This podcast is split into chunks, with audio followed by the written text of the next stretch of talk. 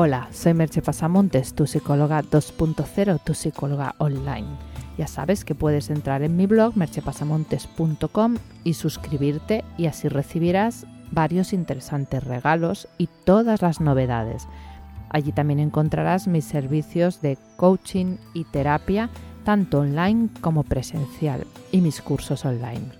El podcast de hoy lleva por título 10 ideas claves para hacer amigos y mantenerlos.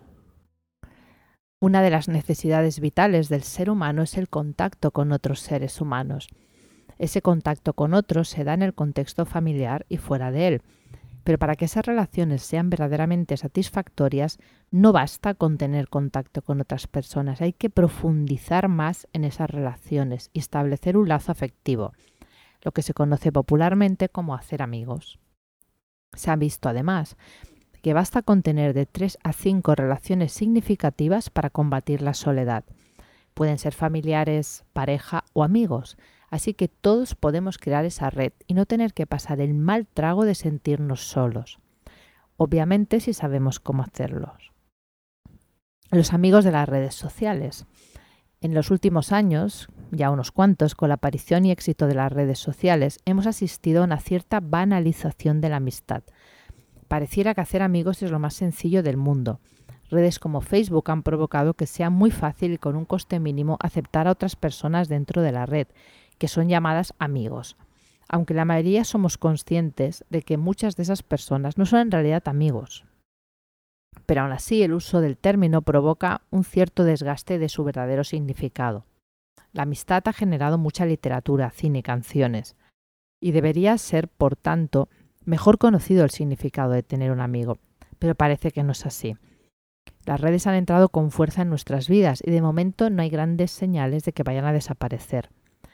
Y es cierto que algunas de esas personas pueden convertirse en amigos, pero en la mayoría de los casos no pasan de conocidos, con los que tener una relación superficial y con los que no vas a poder contar si realmente necesitas algo. Vayamos al cómo hacer amigos porque a pesar de esta introducción no es mi intención hacer un podcast sobre el significado de la amistad. Me gustaría más bien dar unas ideas de cómo hacer y mantener amigos, ya que es un tema que por mi trabajo diario como psicóloga soy consciente de que preocupa a muchas personas. Lo primero que hemos de pensar es que en cada etapa de la vida los amigos tienen un significado diferente. El tener amigos en la infancia o en la, adolescencia se vive de un modo distinto a tenerlos en la edad adulta. En esas primeras etapas los amigos llegan a ser lo más importante de nuestro mundo y con la edad. Otras personas comparten esa importancia como la pareja, los hijos, los familiares. También hemos de tener en cuenta que no todas las personas conceden la misma importancia a la amistad y las relaciones sociales. ¿Cuáles son esas 10 ideas claves? La primera es dar y dar. En las relaciones con los amigos suele haber una mezcla de expresividad emocional y de instrumentalidad, es decir, no solo nos juntamos con otros porque satisfacen nuestras necesidades afectivas y de relación, sino también porque nos ayudan en algunos otros aspectos. Eso no hace la amistad menos noble o valiosa, siempre y cuando se dé un cierto equilibrio. Y ante la duda, mejor dar más tú que pedir al otro. Como decía Juan Luis Vives, no esperes que tu amigo venga a descubrirte su necesidad, ayúdale antes. La segunda idea es primero hay que conocer. Es decir, es difícil que llegues a una amistad si primero no conoces a alguien. Es un paso obvio, pero a veces nos olvidamos de él. Hay personas que tienen muchísimas dificultades en dar ese primer paso. Te voy a dar unas pequeñas ideas para romper el hielo y conocer gente nueva. Ve a lugares en donde puedas establecer relaciones sociales y trata de hacerlo con cierta frecuencia. Puedes también recurrir a páginas que organizan eventos de diferente índole y acudir a los que más te interesan. Cuando estés en algún lugar, establece contacto visual y haz algún comentario casual. Qué decir dependerá del contexto, pero quítate la presión de tener que decir algo bueno, importante, una gran cosa. Nadie espera eso, es una trampa de tu cabeza. Di tu nombre y pregunta el nombre a la otra persona. Llamar a alguien por su nombre facilita la conexión. Buscar temas relacionados con el contexto es más fácil. Pregunta al otro sobre sus intereses. En la medida de lo posible, trata de tener un lenguaje corporal relajado y no demasiado cerrado. Y no fuerces la situación. Si la cosa no fluye, despídete amablemente y no te frustres. No todo el mundo está abierto a nuevas conexiones por el motivo que sea. No lo personalices. La tercera idea es mantener el contacto. Cuando ya se han dado esos primeros pasos, se trata de mantener el contacto. La vida diaria nos mantiene muy ocupados y en ocasiones resulta complicado quedar con los amigos. Pero si no te esfuerzas un poco, no conseguirás que las amistades perduren. Como decía Khalil Gibran, no busques al amigo para matar las horas, sino búscale con horas para vivir. La cuarta idea es intereses comunes. Las personas nos solemos vincular a otras con las que tengamos intereses en común y creencias similares en algunos ámbitos. Tenlo en cuenta a la hora de elegir porque te facilitará las cosas enormemente. Tendrás cosas de las que hablar y compartir. Porque como decía John Milton, ¿quién puede disfrutar a solas? El quinto punto, o el quinta idea, es un interés genuino. No fuerces amistades a toda costa. Las personas nos damos cuenta de quién tiene un interés genuino en nosotros y quién no.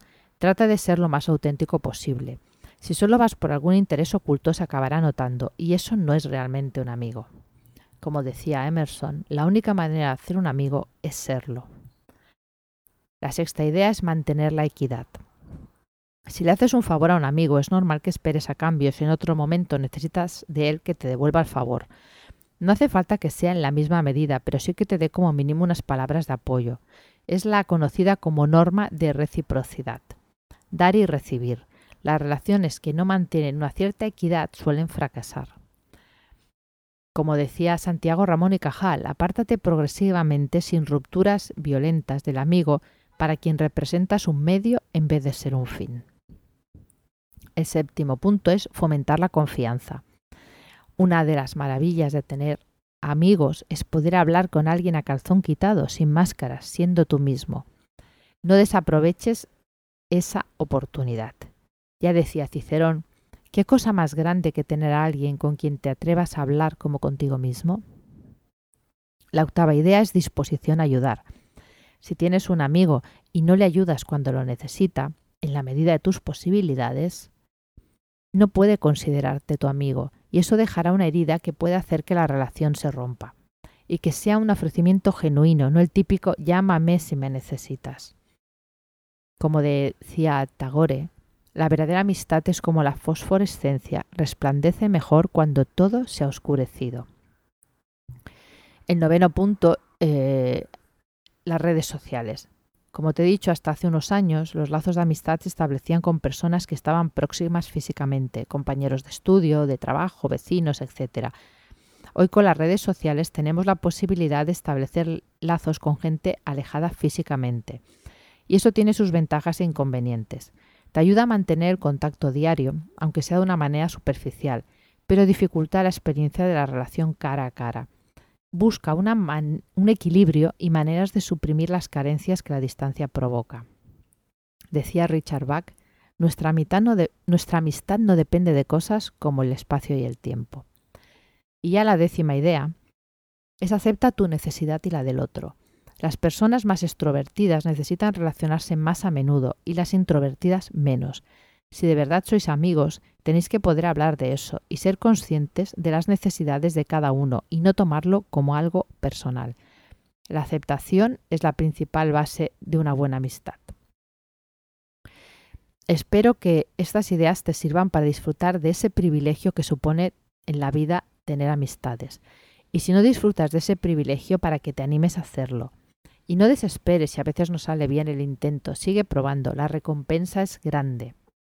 Y recuerda que si no te ves capaz, puedo ayudarte en ese objetivo de tener más amigos y mejorar tus habilidades sociales. Hay personas que tienen grandes dificultades con estos y es algo que se puede mejorar en terapia.